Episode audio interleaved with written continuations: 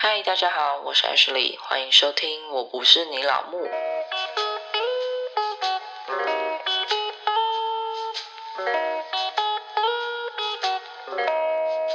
嗨，大家好，我是 Ashley。就是我最近又重看了《摩登家庭》，我觉得这次重看让我有不同的感触。诶，还是要感叹一下，难怪它可以这么经典。就是我可能年轻的时候比较喜欢看《六人行》啊，或是《破产姐妹》，我觉得这几部都蛮好看的啦。但是这一部真的是我年轻的时候可能没有那个生活上的历练或是什么想法吧，就觉得有点看不下去。我记得我那时候好像看了第一季吧，然后随便几集我就关掉了，就是那时候没有太大的兴趣。但是我觉得现在再回去重看之后，我真的觉得这部剧真的是非常棒，难怪它可以成为另外一个经典。因为大家知道《六人行》就是这个经典嘛，但这部剧可以播十年，真的是不无道理耶。里面每个演员都很棒，但让我觉得更棒的是他的故事，他的编剧真的是非常的贴近生活，很真实的那种感觉。好，反正首先《摩登家庭》它是一种情境喜剧啦，然后他故意拍的有点像实境秀那样，像呃《六人行》或是《破产姐妹》，你就知道它是一个电视剧，它拍起来就是哦，你用观众的角度去看他们在演什么。可是《摩登家庭》它就是会增加里面人物角色的访谈啊什么的，就让你觉得好像是在看一个实境秀，就是像《璀璨帝国》那样子很 drama 的一个实境秀，所以我觉得还不错啦。虽然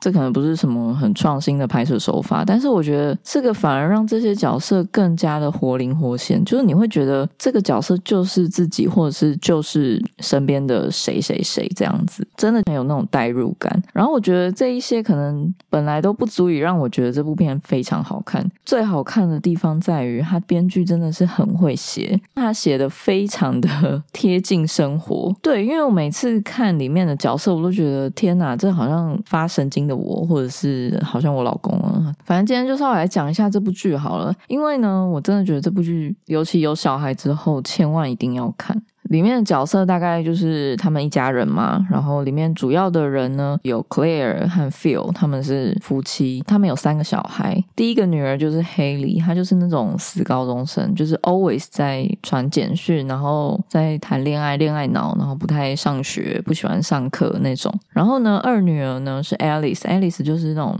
典型的书呆子。然后里面的设定是国中生啦，所以他就是那种超级会读书的书呆子，然后就很看不起他姐啊。我觉得这部剧最奇妙的地方就是它的设定应该是刚好在可能国中准备要变高中的时候，所以你可以看到他从一个书呆子，然后渐渐脱离父母的控制的这种转变。然后呢，最小的儿子是 Luke，然后 Luke 呢，他就是那种小学的那种死屁孩啦，反正就是永远都不知道自己在干嘛，然后都做一些超级无敌幼稚的事情，就是很傻很天真那一种。然后呢，Claire 还有一个弟弟叫 Mitchell，Mitchell 是一个 gay，他跟他的伴侣 Cameron 结婚，然后他们领养了一个越南裔的小孩，反正就是他们一家就是在忙于照顾那个小孩，然后也是非常多的抓嘛。Mitchell 和 Claire 的爸爸就是 J，这是二婚，然后又再娶了一个年轻貌美的老婆，那个老婆叫 Gloria，她是一个哥伦比亚裔的拉丁美女。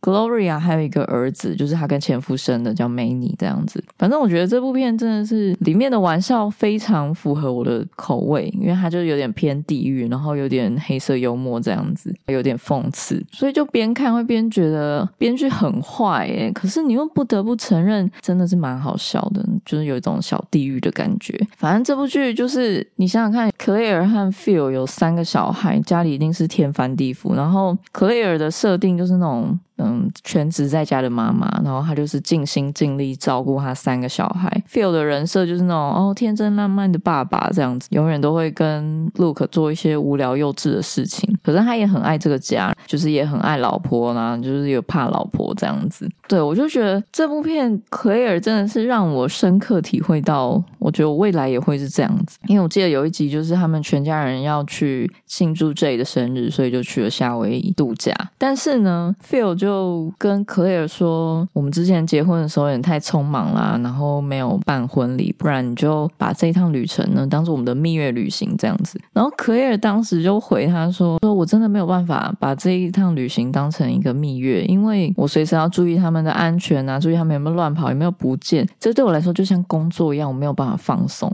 对我就觉得这个台词很真诶，当妈妈真的会有一种永远都放不下的感觉，然后你会觉得说带小孩出出门是一件非常累的事情，就像你带小孩出游，其实你心里会想说，哎，如果他们不出现，然后如果只有我跟我老公，或是只有我跟我朋友，这趟旅程会有多好玩？可是你又不得已不带，因为我觉得会有一种矛盾的感觉吧，就是希望小孩可以跟你一起体验一些不一样的风景啊，然后看一些不一样的东西。可是呢，你一方面内心又觉得说，啊，带了小孩你就没有办法好好放松。对，因为我每次都跟大成说，我带小孩出门真的是非常累，这对我来讲一点都不像是放松，因为我随时就是很紧绷，然后就会很怕小孩弄丢啊，怎么样的，或是怕小孩在吵闹啊，然后我觉得非常的烦。这对我来讲根本就不是一个放松的行程。大成呢就跟里面的 feel 一样，就是啊，为什么有这么严重吗？应该还好吧？你就当出来玩，当休息啊，blah blah blah blah blah。然后你就会想说，天哪，为什么他可以这么少跟进？Anyway 呢，反正这部剧很让我有代入感。虽然我没有三个小孩，但是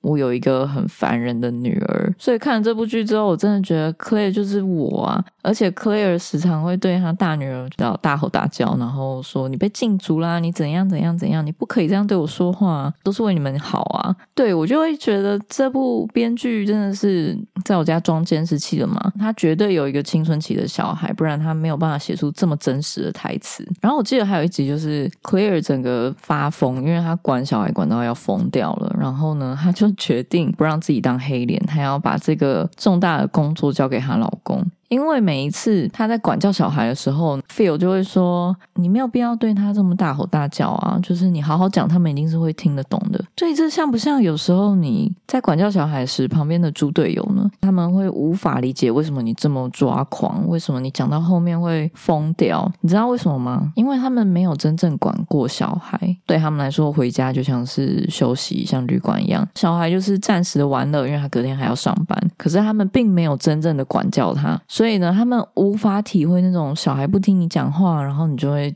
俩拱抓狂的那种感觉。对，反正 Phil 就这样子对 Claire 讲，然后 Claire 就决定他要对自己好一点，所以他就跟 Phil 交换了一天。他决定带 Luke 去到处玩，然后呢，他让 Phil 去管教他两个女儿，因为他两个女儿已经答应他要清理厕所清很久了，可是都没有做。然后 Phil 就好，Phil 就有点被逼着做这件事情了，因为他就不是那种很严肃的人。然后他就叫他女儿说。去赶快把厕所清干净，答应要整理好的东西也整理好，才可以再做其他事情，才可以出去找朋友啊。结果他女儿就骗他，就随便糊弄他，然后就走，然后 feel 整个大爆炸，就换他变成一个歇斯底里的人，就会看到他把笔电用胶带缠起来，不让他们用电脑啊，然后逼迫他们一定要清完才可以走啊什么的。有小孩，你一定能够了解这种感觉，就是当你在管教小孩的时候呢，另外一半总是会觉得，为什么你需要这么。凶呢，不能好好说吗？可是我真的觉得有时候就是会忍不住，诶，就是你很急啊，有时候那种抓狂，就是你讲了非常多次，然后呢，对方还是糊弄你的那种抓狂。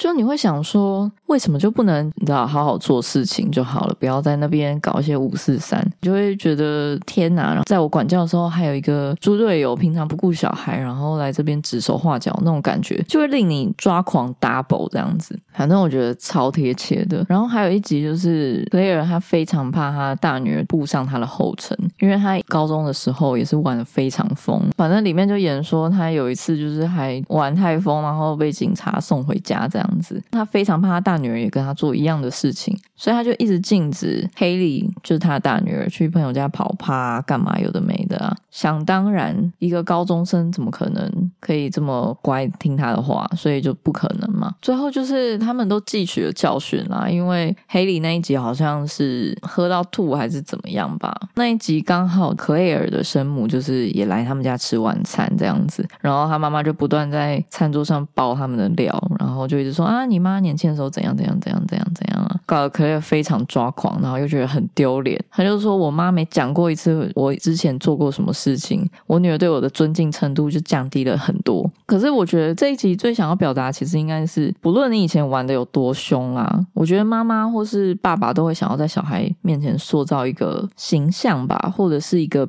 榜样，尤其是你也知道这些小东西，我们年轻的时候谁还不是这样过来的？都马知道你们这些青少年在想什么，特别是爸爸，爸爸一定都知道那些小男生的招数，然后就会特别的想说，哦，是哪个死小孩又要来追我家女儿啊？他一定会对他怎样怎样怎样怎样啊？凭什么他要来追我小孩啊？或是我的女儿会被他怎么样怎么样怎么样？我每次跟大臣聊这些，我都觉得很好笑，就是你自己也是这样子追别的女生，或者你自己也是这样过来的，然后你会不想要你的女儿交男朋友，就很双标啊，你不觉得吗？就是哦，你以前也是这样对别的女生啊，现在小心喽，大概这种感觉。其实关于交男朋友这件事，我觉得爸爸好像都比较在意，我自己是还好，因为我觉得当然是希望他不要遇到坏人嘛，或是不要遇到渣男什么的，就会希望他少走一些冤枉路。可是我觉得年轻就是这样子，就是你没有去多交几个男朋友，你真的是不会遇到一些更好的人吧？Maybe。虽然我觉得这是个人造化啦，我觉得多看看一些人事物，其实还是不错的啦。而且关于感情这种东西，就是你越禁止，或是你越告诉他应该要怎么样怎样，不能怎么样怎么样怎么样，他们就越容易犯一些错。所以我觉得。感情这种事真的是蛮难捉摸，尤其你生了一个女儿之后，你要跟她聊的事情有非常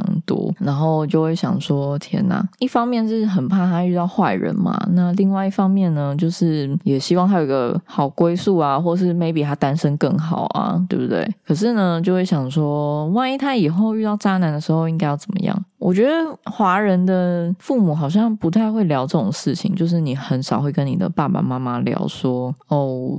我感情遇到问题，我遇到渣男，然后怎样怎样怎样怎样，我要怎么做？就是有一种难以启齿的那种感觉，你会觉得有点羞耻，就是好像跟他们讲有点丢脸啊什么的。尤其你又在青春期的时候，就是更讨厌爸妈，看爸妈什么样都不爽。所以我觉得这件事很难诶，而且父母要去拿捏这种事情更难诶。我自己也都不知道到底未来会怎么样。虽然我女儿才三岁，但是呢，我发现她最近有一些 人际关系的问题。OK，幼稚园就有一些人际。关系的问题，我现在非常的烦恼，她国中到底要怎么办？因为呢，最近我女儿就会跟我说，她哪个朋友不让她一起加入，然后她非常的难过啊，因为她有几个好朋友，然后他们在学校玩了餐厅游戏，结果呢，人家一开始就不让她进去，她就说她就是非常想进去，她的朋友不让她进去。然后我们就开始问，到底是发生什么事情嘛？就是到底事情的经过是怎样吗？搞得超级像玩海龟汤一样。哦，是他不让你进去吗？还是怎么样呢？他就说是。那最后你有进去一起玩吗？他就说有。就是你知道，要知道整个故事的原貌，真的非常的困难，因为他不知道是不想讲，还是不知道怎么讲。你就真的是像猜海龟汤一样，不断的问问题的。我们大概问了可能。十几二十个问题才问出来故事的一半吧，对，你就知道有多夸张。就讲讲讲讲到最后，就发现说，哦，他朋友一开始不让他一起玩，他非常的难过。到了后面他就跑走了，然后他朋友去追他，但是他说他还没有停下来。我就跟他说，会不会是你朋友要追你，是为了让你进去跟他一起玩呢？然后他还说不是，反正他就是不想承认。就问到最后，他就说他最后有一起玩。其实听完整个故事，你大概会知道他纠结什么。他纠结的其实也不是说有没有进去玩，他纠结的也不是说他跑来跑去的那些过程。他最难过的地方就是他的好朋友为什么不邀请他？他一开始为什么不让他进去？就是你会觉得很奇妙诶，就是他讲了一大堆看似是而非的回答，但其实他一直重复说他朋友不让他进去，这个才是问题点。他难过的不是他最后有没有玩到，而是为什么他的朋友不在一开始的时候就接纳他。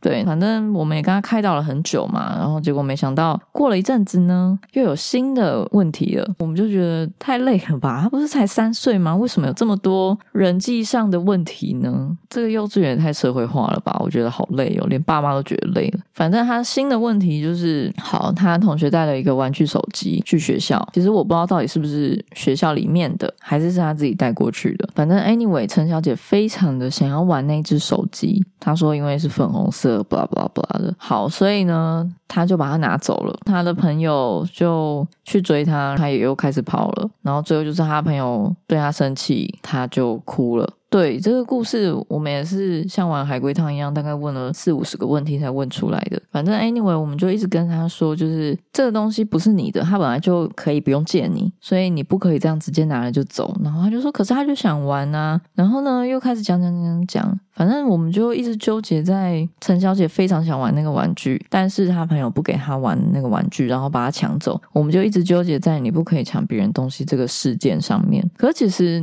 就你也知道，当你问了四五十个问题，或是你已经跟他讲了一个小时，说你不可以没有经过别人同意就拿走，你就会发现，其实跟前面的故事一样，好像问题的症结点并不是他自己拿走别人东西。当然，我知道这也很重要，因为没有经过别人同意就是抢嘛。但我觉得他最纠结的地方，应该也是为什么他的同学不分玩具给他。我觉得他难过的点应该是在这里，就是为什么他不愿意分享呢？我平常被教导要分享，为什么他没有呢？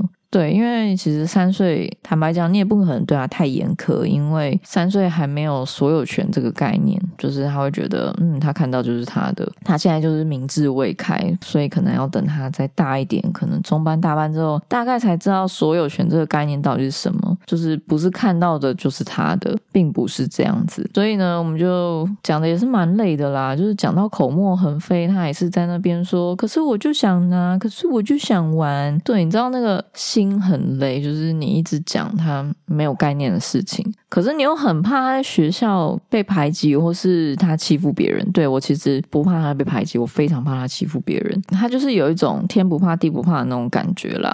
最近就是有点不能说疲于奔命吧，但是每一天都会听到他非常难过的事情，我们也觉得头很痛。因为坦白讲，我不想要管这种鸡毛蒜皮的小事啊，可是你不得不管，因为你是他的父母，你会觉得说，万一他在学校做。了其他更夸张的事情怎么办？像是抢玩具这件事，我就觉得非常的不对。可是呢，另外一方面又想说，天哪，可以不要再来烦我了吗？我真的不想管你们小女生之间的友情，诶，不管你们是友情、爱情还是三小的，我真的不想管，诶，我我真的不不想再听到任何一个字，就是哦，他又怎样，他又怎样啊，然后他又怎样，他不跟我玩啊，他想跟我玩，但是我不让他玩啊，他不让我拿他玩具，可是我又想玩啊。对我其实有点不想再听到这种东西了，真的很累。耶，但是你是父母又能怎么办？就是父母就有一种天生的无奈，就是你好像不得不管，毕竟你是父母，你有一个责任在。所以我就觉得，嗯，这部剧真的是非常的贴切我，因为里面的 Claire 就是有时候疯起来就跟疯婆子一样，然后就是非常神经病。但你可以理解他做的所有事情都是为了他的小孩好，就是他永远都希望他的小孩不要走歪路，然后他可以得到最好的，或是他可以不会被排挤。啊，被怎么样啊？所以他愿意为了他们做任何非常抓马的事情，他都做得出来。那 Phil 呢？其实虽然是一个乐天的老公嘛，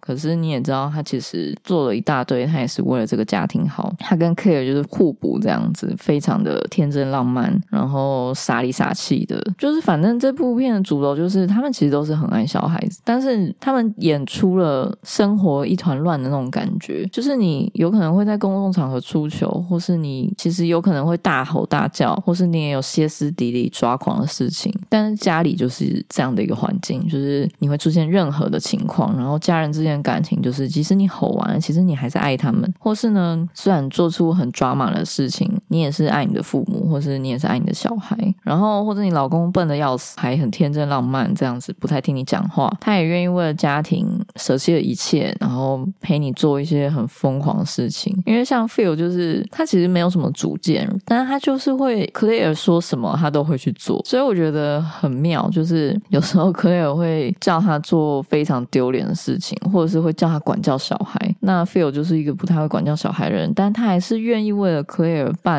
黑脸这样子。对，所以我真的觉得有小孩后真的要重新看一次诶，因为以前会想说这种生活只存在于电视上吧，但我现在发现好像不会，好像是真的是存在于生活当中诶。就是每个人的生活都有可能会是这样子啦，对啊，尤其是你有小孩之后，那个生活的改变啊、变动啊，真的是非常大。好啦，如果你喜欢今天的分享呢，欢迎追踪我的 IG，也可以到 Apple Podcast、Mr. Bus、KK Bus、Spotify 订阅或是留言给我。那我们就下次见啦，拜拜。